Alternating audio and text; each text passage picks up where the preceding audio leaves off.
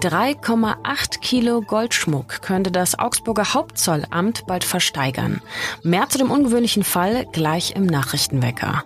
Und unsere Politikredakteurin Margit Hufnagel fordert von der deutschen Politik mehr Mut zu härteren Wirtschaftssanktionen gegenüber Russland. In den vergangenen Tagen hat sich aus meiner Sicht zumindest die Regierung in so einer Art Wagenburg verschanzt. Ich bin Lisa Pausch. Es ist Dienstag, der 5. April. Guten Morgen. Nachrichtenwecker, der News-Podcast der Augsburger Allgemeinen. Wo würdet ihr knapp vier Kilo Goldschmuck in einem Auto verstecken? Beinahe wäre ein 43-jähriger Mann gar nicht aufgeflogen, als er im November 2019 3,8 Kilo Goldschmuck aus der türkischen Hauptstadt Istanbul über Deutschland angeblich nach Belgien schmuggeln wollte, um damit Steuern in Höhe von 23.000 Euro zu entgehen. Doch auf der Autobahn zwischen Augsburg und Ulm winkt ihn ein Zollbeamter beiseite. Er kontrolliert den VW-Bus und erst beim Blick auf das Airbag-Fach fällt ihm eine winzige Kleinigkeit auf. Bei einer Schraube, mit dem die Abdeckung des Airbags befestigt ist, handelt es sich um eine ganz normale Heimwerkerschraube. Sie muss also nachträglich eingeschraubt worden sein. Und tatsächlich entdeckt der Zollbeamte in dem Airbag-Fach elf mit Klebeband umwickelte Päckchen. Darin kiloweise Goldketten und Ringe. Nun wurde der Fall zum zweiten Mal vor dem Amtsgericht aufgerollt und der Angeklagte machte sich 1500 Kilometer im Auto seines Onkels aus seinem Heimatland Bulgarien auf die Reise zu dem Prozess in Augsburg. Mit dem Gepäck die Hoffnung, das Gold im Wert von mehr als 100.000 Euro wieder mitnehmen zu können. Diesem Plan machte der Augsburger Richter aber schnell einen Strich durch die Rechnung und verurteilte den Mann zu 120 Tagessätzen zu je 5 Euro. Das Urteil fiel deshalb so milde aus, weil das gesamte Schmuggelgut zugunsten des Staates eingezogen wird und vom Erlös dann auch die Steuern und Abgaben von über 23.000 Euro beglichen werden. Wenn das Urteil rechtskräftig ist, wird der Goldschmuck vom Hauptzollamt Augsburg versteigert. Ebenso der beschlagnahmte Schnaps und die Zigaretten werden buchstäblich in Rauch aufgehen. Sie werden nämlich in der Abfallanlage verbrannt. Mit fünf sogenannten Willkommenskitas will die Stadt Augsburg neu ankommenden Familien den Start in Augsburg und damit in einer neuen Umgebung erleichtern. Die Kinder sollen in diesen Mini-Kitas maximal an drei Tagen in der Woche über drei Stunden betreut werden. Dabei seien die Anforderungen an das Betreuungspersonal niedriger als sonst. Es sei keine ausgebildete Fachkraft vorgesehen, sondern eine Kinderpflegerin und eine pädagogische Hilfskraft für bis zu zwölf Kinder pro Kita. Weil es derzeit nicht genug qualifiziertes Personal gibt, werden Räume in Görgingen, Lechhausen, Herrenbach, Bleichviertel und bei St. Stephan aktuell nicht genutzt. Vor allem der Fachkräftemangel beschäftigt den Augsburger Stadtrat. Laut Bruno Macron von Augsburg in Bürgerhand reiche der Betreuungsschlüssel nicht aus für Kinder, die traumatische Erfahrungen durch den Krieg oder die Flucht gemacht hätten. Bildungsbürgermeisterin Martina Wild erklärte, die Stadt biete den Betreuerinnen Traumataschulungen an. Es würden sich auch viele Freiwillige melden, etwa ukrainische Lehrerinnen und Erzieherinnen, aber auch Mütter und Großmütter. Zudem werde jede Willkommenskita an eine reguläre Kita angebunden. Laut Konzept richtet sich das Angebot nicht nur an geflüchtete Familien, sondern auch an Familien in Armut oder mit sogenanntem Migrationshintergrund. Übrigens gibt es auf der Kinderseite der Augsburger Allgemeinen, der Capito-Seite, ab heute jeden Tag eine kleine Sprachschule. So können Kinder aus der Ukraine ein paar Wörter Deutsch lernen und in Deutschland lebende Kinder etwas Ukrainisch. Die Seite könnt ihr euch täglich kostenlos runterladen. Den Link dazu packe ich euch mit in die Show Notes. Übrigens ist es nicht nur was für Kinder. Heute findet ihr zum Beispiel acht neue Wörter, etwa zu Steckdose, Rosetka oder Handy, Mobilny Telefon. Ich weiß nicht, ob ich das alles richtig ausgesprochen habe, aber ich habe extra nochmal nachgeschaut.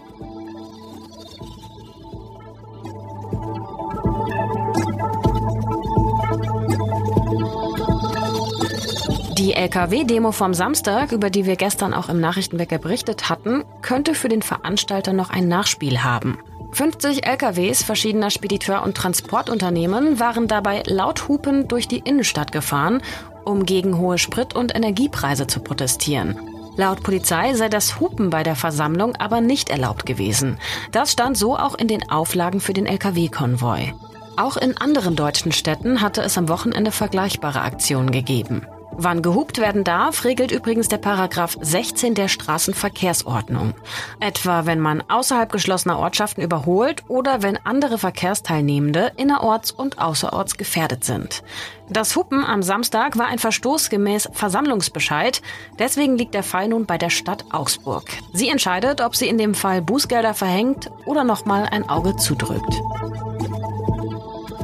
Und wir schauen wie immer auf das Wetter in Augsburg. Am Vormittag fällt heute Schneeregen, am Nachmittag bleibt es eher trocken, aber weiterhin dicht bewölkt. Dazu Windböen mit bis zu 50 km/h und das alles bei Höchstwerten um 9 Grad.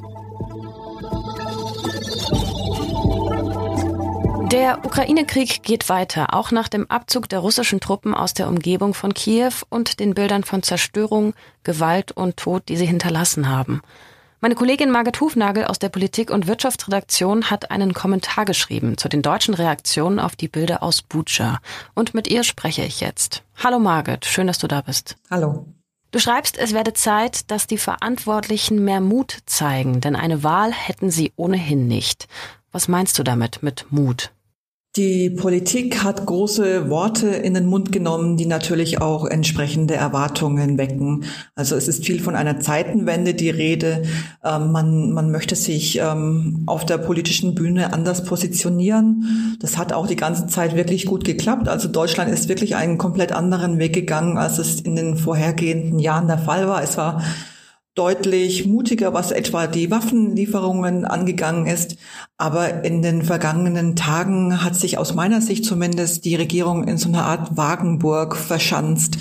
Und zwar geht es da vor allem drum, ähm, dass man sich von Russland noch unabhängiger machen muss, als das ohnehin im Moment der Fall zu sein scheint. Also Wirtschaftsminister Habeck betont ja immer wieder, wir würden jeden Tag eigentlich einen Schritt weg machen von Russland in Sachen Energieabhängigkeit.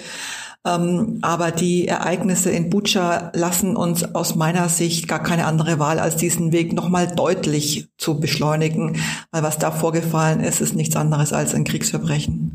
Welche Botschaft braucht es denn jetzt ganz konkret aus Deutschland, um auch in den nächsten Tagen und Wochen mutmaßliche Kriegsverbrechen wie die in Butscha zu verhindern? Die Botschaft, die wir an Russland senden müssen, ist, dass wir ganz klar zusammenstehen, dass wir auch im Zweifel bereit sind, eigene Nachteile in Kauf zu nehmen, weil man muss sich natürlich nichts vormachen. Ein Lieferstopp von Gas und Öl aus Russland hätte schwerwiegende Folgen für Deutschland, für die deutsche Wirtschaft, vor allem für die, die Industrie. Es wären sicher Arbeitsplätze in Gefahr. Der Staat müsste sicher nochmal ganz massiv eingreifen, um Unternehmen zu stützen. Aber wenn der Westen ein Zeichen gibt, dass er im Zweifel auch bereit ist, eigene Nachteile in Kauf zu nehmen, dass er Russland immer weiter isolieren wird und nichts anderes wird die Konsequenz sein können.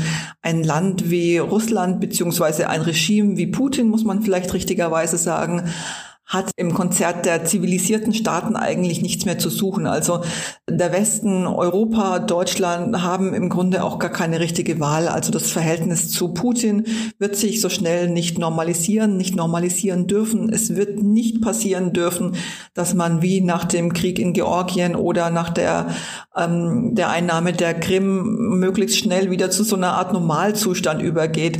Das darf im Moment nicht passieren. Und ähm, es ist natürlich auf gar keinen Fall gesagt, dass sich Putin durch so ein Zeichen in der akuten Situation beeindrucken lässt. Aber es ist doch wichtig, glaube ich, für unser eigenes Selbstverständnis.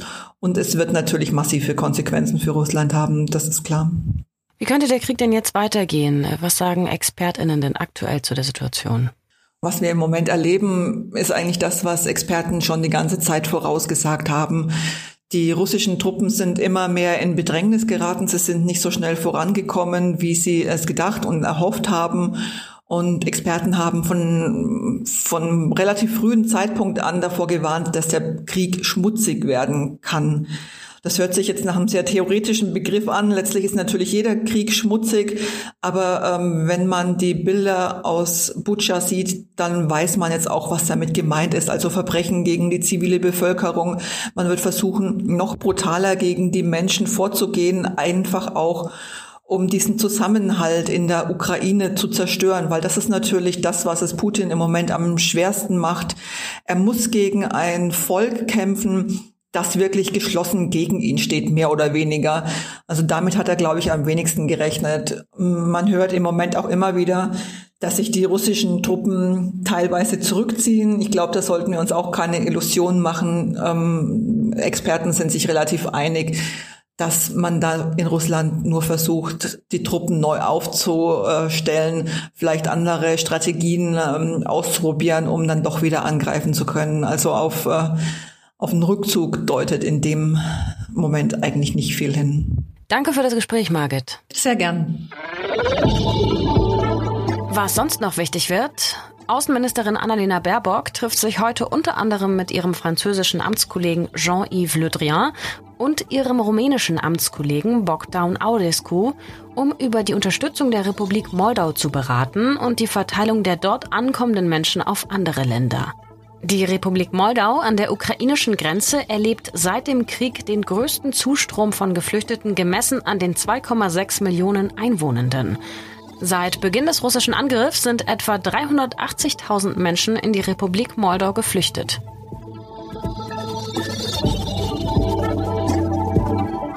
Heute startet der Vorverkauf für den Augsburger Stadtsommer, der vom 7. bis zum 14. August insgesamt sechs Konzerte auf die Freilichtbühne bringt.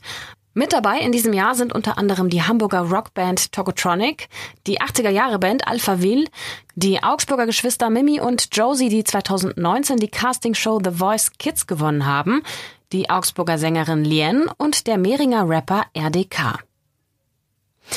Ich bin Lisa Pausch und damit raus für heute. Wir hören uns morgen wieder, wenn ihr mögt. Macht's gut, bis dahin und ahoi. Nachrichtenwecker ist ein Podcast der Augsburger Allgemeinen. Alles, was in Augsburg wichtig ist, findet ihr auch in den Show Notes und auf augsburger-allgemeine.de.